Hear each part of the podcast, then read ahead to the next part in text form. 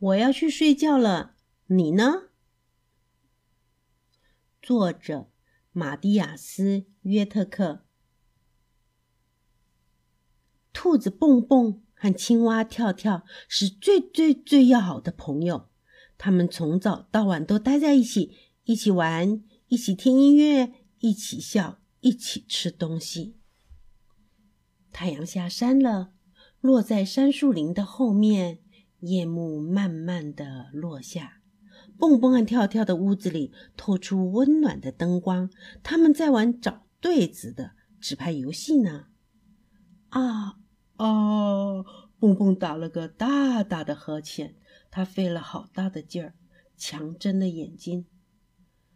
蹦蹦，你这是怎么啦？跳跳边问边翻开两张相同图案的纸牌。跳跳问：“你是故意让我赢的吗？”真对不起，我真的是很很很爱睡觉了。蹦蹦想说瞌睡，话还没说完，又打了好大的呵欠。这时，墙上的杜鹃挂钟响了起来，咕咕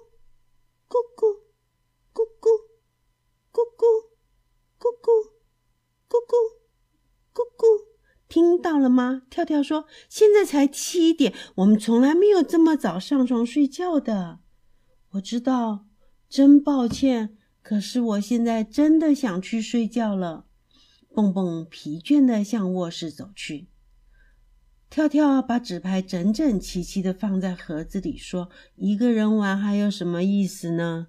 哎呀，糟糕！难道现在就要上床睡觉吗？我还一点都不困呢。跳跳自言自语的说道：“嗯，我可以躺在床上看书，好主意，就这么办。”跳跳来到卧室，蹦蹦早已睡得又香又甜，咕噜咕噜的打着呼噜。跳跳给逗得咯咯笑，每次他听到蹦蹦打呼噜，总觉得很滑稽。跳跳。点燃床头柜上的油灯，躺了下来，然后取出书，慢慢的一个字一个字的念：“从前，哦，从前有哦，你们还不知道吧？跳跳刚开始学认字呢，句子还不是念得很流畅。”跳跳扭头看见蹦蹦舒舒服服的整个两只枕头。哼，真气人！我的枕头太矮了，一点也不舒服。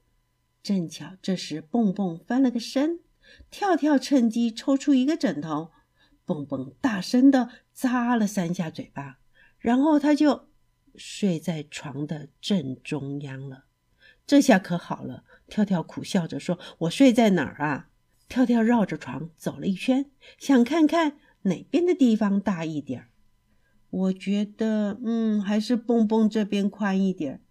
跳跳把油灯移过来，将两个枕头放好，小心翼翼地爬上床。他怕一不小心会摔下来。嗯，我刚才念到哪儿了啊？在这里。从前，嗯，有一天，跳跳忽然停下来不念了。他觉得床还是太窄了。屁股被又冷又硬的床下弄得好疼啊！真气人，这样子可不行。跳跳正要起来，谁知道一个不小心翻过了床沿，重重的摔到了地上。哎呦，疼死了！跳跳揉着屁股，生气的说：“哼，等着瞧！”跳跳爬上了床，使劲的推蹦蹦。偏巧这个时候，蹦蹦翻了个身，嘣的一声摔下了床。哎呀，你干什么呀？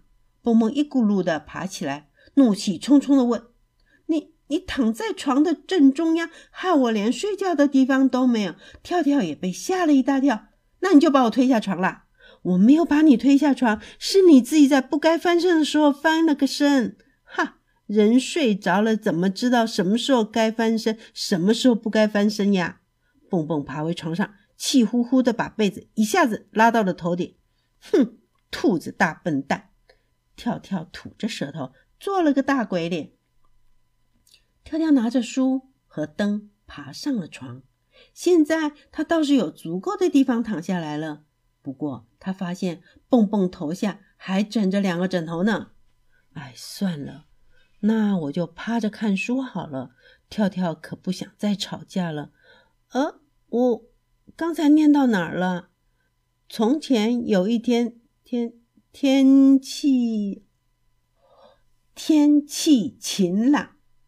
蹦蹦突然大声喊道：“请你告诉我，为什么就不能小声点儿？别人还想睡觉呢。”跳跳心里明白，那个别人指的就是蹦蹦自己。哼，什么别人？别人应该到外面马厩里站着睡。这里是熊婆婆常说的话。跳跳提高嗓门喊道：“你很清楚，我还不会小声念书。”蹦蹦气呼呼地说：“你根本就不会念书。”话一出口，蹦蹦就后悔了。他不应该对朋友说这么伤人的话。你太过分了！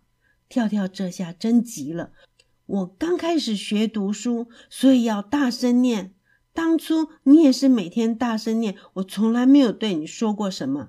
跳跳的眼泪哗啦啦的流出来。还有，你睡觉的时候打呼噜的声音比我大得多了呢。哼！两个人都不再说话了，屋子里静悄悄的，只有跳跳轻轻抽泣的声音。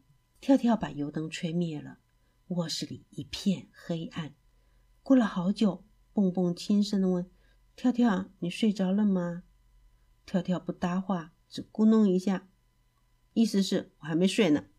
我我给你念一个晚安故事好不好？蹦蹦轻声的问。屋子里。安静了好一会儿，忽然“嚓”的一声，跳跳划了根火柴，把油灯给点亮了。